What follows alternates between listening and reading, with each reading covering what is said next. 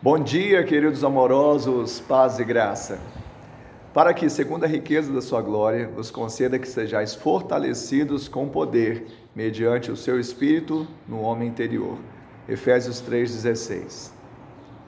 A mesma graça que nos dá poder de nos tornarmos filhos de Deus é a mesma graça que nos empodera a vivermos como filhos de Deus.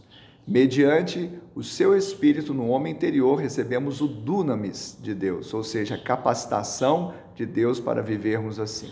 Devemos entender que não é qualquer força, mas são poderes espirituais que vêm segundo a riqueza inesgotável, insondável de Cristo.